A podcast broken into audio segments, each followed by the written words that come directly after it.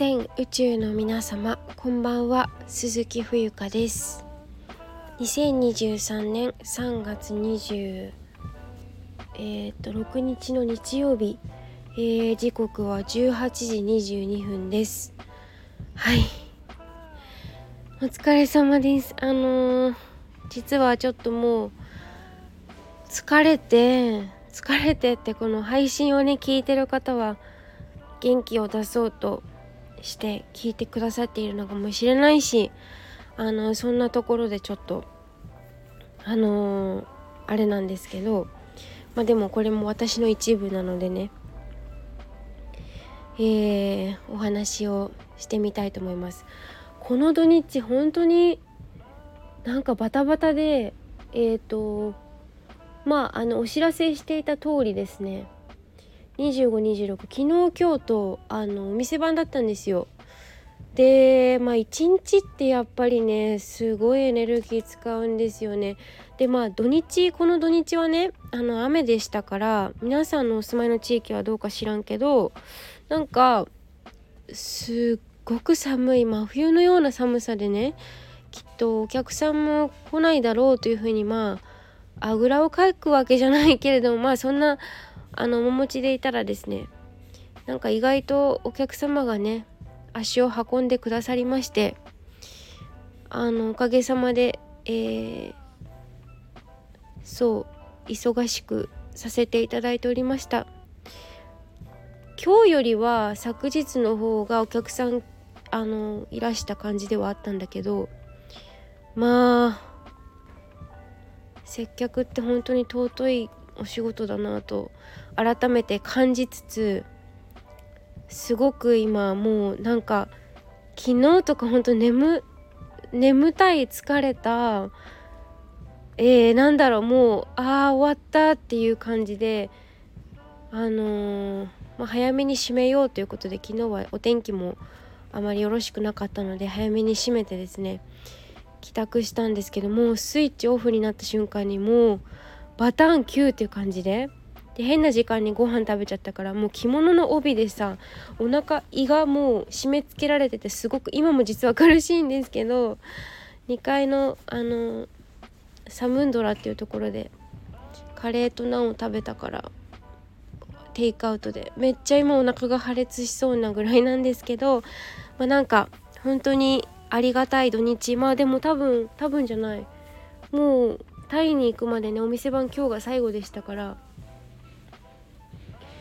やりきった感でいっぱいです。ありがとうございます。インスタライブも来てくださった方ありがとうございます。はい。そしてえー、っとまた明日からね新しい1週間が始まるんですけれども、私はそういうところにはあんまり関係がなく働いています。えー、っと27日月曜日。違う。今日はその話をしたいんじゃなくてですね。あのー、本当にいろいろシェアしたいこといっぱいあったんですけどもう本当に目まぐるしすぎていろんなこうことがあってまあサプライズもあり本当に激動のなんかタイに行くまでにこんなにいろんなものがいろんなことがこう世話しなくなることってあるのでしょうかっていうぐらいなんか本当に自分がでもさ面白いですよねこういうこのさ自分の人生って多分自分が自分で自作自演してるんですよね実は。まあそんなことは後から話すとして今日のお題なんですけれどもあの夢が見つからない人へみたいなテーマでお話をしてみようかと思います。夢と言ったらちょっとなんかこうかっこつけてる風に聞こえるかもしれないけど例えばまあ柔らかい言い方すると、まあ、やりたいこととかやりたいこと、うん、将来の夢夢ってなっちゃうね、うん、なんかこういう風な生活がしたいとかあのそういう具体的なものが見えない方たちのためにあのまあちょっと聞いてみようかなぐらいな感じでちょっとこやつに耳を貸してやってもいいぜ的な感じでお話を聞いてもらえたら嬉しいなと思うんですけどあの本坊ですねうん、これに全くこう関係ないっていうかもう自分のやりたいことが決まっているっていう方はこれ聞く必要ないと思います。うん、だって自分のやりたいことやってるっていうか分かってるんですからね。はい、というのも私自身あのずっとやりたいことが分かんなくてそうっていうかなんだろうなうーんやりたいことって言われてもまああの自分自身もまだ別にこれが私の使命だとか思ってないんですよ。うん、なんか自分自身それで結構苦しめられた部分もすごくあったし、まあ、自分自身で首を絞めてるのかもしれないけれどもうーん私が幼い頃からずっとなんとなく心の中に思っていたことがまあ過去にもお話ししたことあると思うんですけど生まれた瞬間からすでに世の中にあるものってなんかこう揃っていたんですよね。うん、揃っているように私には感じた。さらには、まあ、生まれた環境がすごく恵まれていたと言っても過言ではないと思うんですがあのー、まあ平均的な感じで見るとそれはあの世界各国とかそういう話はちょっと置いといてまず食べ物がある住む家がある家族がいるお風呂が入れる安全な場所でお手洗いで用を済ませる済ませることができるっていう風になった時にあもうこれは生きるベースでは合格点というかうーん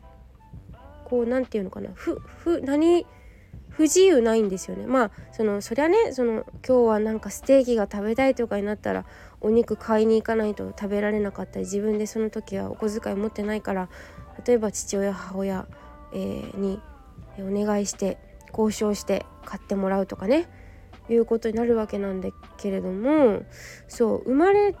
てこの方こうえ私生まれてきたけどえここで私何をすればいいのっていう感じだったんですよ。で家柄まあ実家はお茶屋さんなんですけどかといってなんかこううーんお茶屋さんを継ごうとかお茶で食ってこうとかあまり思っていなかったんですよね。で先ほどの話にちょっと戻るんですけど自分の一時期はその今30歳なんですけどなんかあよしこれで食っていこうみたいな私の役割はこれだみたいな感じでそれに突進していったことがあったしそれが全てなんだろう自分のためだし他の人のためにも結果的になるしと思ってなんかこう自己満足していたんですよね。でこれでいいんだこれでいいんだみたいな。だけどどこかでなんかそうじゃないんじゃないかっていう感じがしてきてうーんなんだろうそれは結局もう一回見てみるとうん見返りを求めていたりとか私ってすごいでしょって思われたいとかどういうふうに見られたいか常にこう受け身な感じこういうふうに見られたいこういうふうに称賛されたいすごいって言われたいみたいなところだったなっていうふうに気づき始めてでまたもう振り出しに戻るような感じのなんですよね。あれ？みたいな。使命って何だろう？っていう感じ。ていうかそもそもやりたいことってなきゃいけないのかなとかそもそも夢を持ってなかったり将来のうんこういう暮らしがしたいみたいなものって絶対ないとダメなのかなとか思い始めたんですよね。でそれこそ情報を集めました本読んだり動画見たりいろんな人の話を聞いたりとかしたんですけど回り回って私が行き着いたのはあの夢とかなくていいと思うなんかあのうんインスタグラムのねあの2つ目のアカウントでウィンターガーデン92でもお話ししていることなんですけどなんか日本人の生き方とうん西洋人の生き方っていうのがありましてですね。あの西洋人ってどちらかというと目標設定型なんですよ。先にゴールを設定してそれに向かってじゃあどうすればいいかっていうのを逆算逆算逆算していく発想なんですよ。これはあのいいとか悪いとかいう話ではなくてその二極論じゃなくてねあの違いです考え方の違い思想の違いなんですけど私はどうやら日本人の生き方が合ってるような気がするなって自分で思ったんですよ。わかんないよ。これからも揺れ動くかもしれない。いっぱいいっぱいブレると思う。ブレた方がいいなと思って。なんかブレるなみたいな話もあるんですけど私はブレてない人の方こそちょっと折れた時になんかすぐ行っちゃいそうな気がしてどこかに。うん。なんかブレてもいいから揺れてていいと思うんですよ。揺れてないと逆にバランス取れないですからうん、っていうのをなんか日本史の教科書の日本史じゃなくていろんな方の本だったり読んでてでその人の講演会に行ってみてとか実際にお話しして食事してうーんどうやら日本人にはこちらの道がよろしいんじゃないかと。そしてそれはあの私 WBC あの先日の野球ですよね。まだホットなニュースなのか存じ上げませんがごめんなさい。私ねあの野球観戦野球は見てないんだそのライブで。うん。なんだけどまああのそこを大谷翔平選手とかダルビッシュ選手とかいろいろ見ている中でやはりその彼らの動き動きじゃない生き方とかインタビューとか見ている限りなんかねゴールがないんですよね。で日本人の天命追求型の生き方っていうのがあるんですけど私これがすごくあやっぱり日本人なんだろうな自分の遺伝子はって思うんですよ。自分の遺伝子というか魂みたいなものっていうのは。というのはあの私さあのなんかこう行ったり来たりしてしまうんですけど話が。あの本当に本当にやりたいことがなかったんですよ。なんか興味もなくて何にも興味がないの。で私やばいのかなとか私ちょっと変人なのかなおかしいのかなみんなと同じようにできないなとか思ったこといっぱいあったしすごい落ち込んだ時期もあった。まあ落ち込むことは今でもあるんですけどでも何て言うのかな。うーん。今ねいろんなこと頭で考えてることメモしてる。メモしてるのを見てるんですけどなんか限界を決めつけちゃうのも良くないのかなって。なんか日本人ってうーん何て言うのかな。その気づいたらこうなっていたっていうパターンなんじゃないかなと思うんですよ。どういうことかというとなんでこれやってるのとか聞かれるとなんか気づいたら私はここにいましたみたいな。え、なんか分かりにくいかな。あのうんと私が何が言いたいかっていうのは本当にやりたいことがなくてなんか興味があることないこと全部含めてとりあえず自分の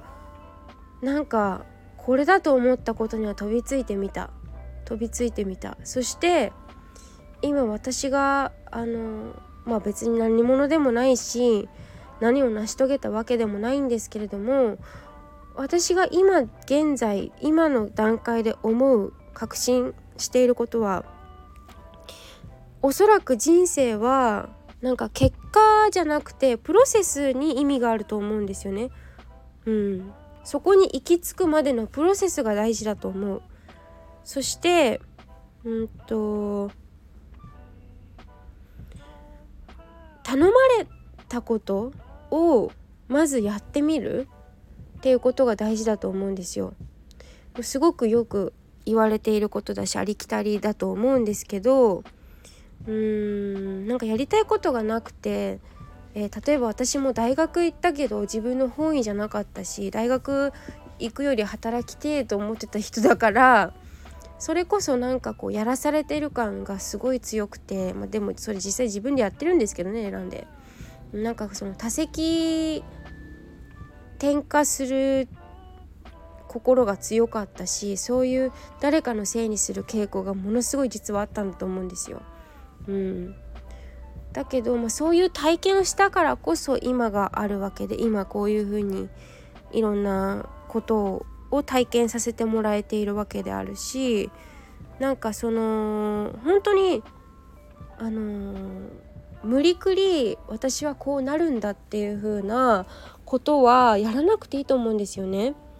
で本当にその自分自身が何がやっぱり人生って計画してても計画倒れっていうか何があるかやはりよく分かんないんですよね予想はできても。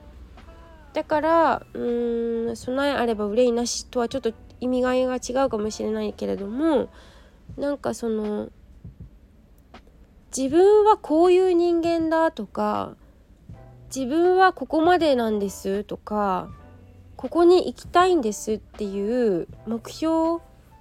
みたいなものってうーんなんかあんまりしない方がいいのかなって私は思うんですよ。そこを決めてしまうとそれって自分で考えて自分でやってるから外からの情報が入りにくいっていうかうーんなんかこう無意識的にせっかくそこにチャンスがあるのに弾いてしまうっていうところがデメリットがあるのかなと思うんですね。だからあのとりあえず頼まれたことを先ほども言ったんだけど誰かに「これどう？あれどう?」って言われたことをとりあえずやってみてほしいんですよ。でやってってやってってってなるとじゃあこれはじゃあこの人がいるよとかどんどんどんどんこう、ま、なんかこう新しい扉が開いていくってこういうことなんだろうなって思ったんです私はね。うん、もちろんその逆算方式でこここういう豪邸に住みたいからじゃあそれまでにお金がいくら必要でいつまでにじゃあ必要なのか。300万じゃあ300万って年間で何日。じゃあ何何1日何どれぐらい稼げばいいっていうのを計算していく方法ももちろんある。これはあの多分人それぞれだと思うんです。そういうやり方が合ってる方もいれば。でも私は多分そうじゃなくてなんかこう人からこうだよああだよって導かれていくような感じ。でうんとまだ別に本当に何も何もこう実績としてなんかこう特にないんですけど私自身もこれ人生はプロセスだと思うからなんかそういう段階にいると思うんですよね。だけどそれってすごくその自分が思った以上なチャンスだったり天命みたいなものを生きていける可能性がどんどん広がる方法広がる方法っていうか広がる生き方だと思うんですよ。はい、で目標設定型の感じだとじゃあ目標設定したらじゃあ次はってなっちゃうんですよね。なっちゃうっていうかなっちゃうという言い方よりはなんかそしたらこれはじゃあ今回第1ステップクリアしました。はい次は何でしょうか。っていう風になんかこうちょっと苦しくなってくると思う。だけどうーんその頼まれたことをやっていくやり方ですと私はなんか自分の性に合ってるというかその人が喜んでくれたらとても嬉しいと思うのでまた頑張れる。そしてそれをそれ以上に頼まれたことをちょっとやってみて提案してやってみたらあじゃあ今度こういうのはどうなんじゃないかとかなんかその自分が想像している以上のことが返ってくるっていうか広がっていくっていう感じなんですよね。うん、だから限界を自分で決めちゃってる人はすごく私としてはもったいないのかなというふうに感じるんですね。うん、だからはいあの夢がなくても、えー、大丈夫安心してほしいなと思うことが一つとなんか世間的にそのやりたいことをやらないやりたいことをやろうみたいな心がえ心じゃないそういった風潮みたいなものがあるんですけどなくてもいいそのなないから悩むんだろうけどあまりそこに飲み込まれないさ飲み込まれない方がいいのかなと思って。うん。なければないでいいんですよね。ないことが悪いわけじゃない。私だって生まれてからさ先ほども言いましたけどえ？だってもう満たされてるよ。戦争もないしみたいな感じで。あのね本当にその目の前のことをにどれだけこう注力できるか相手のが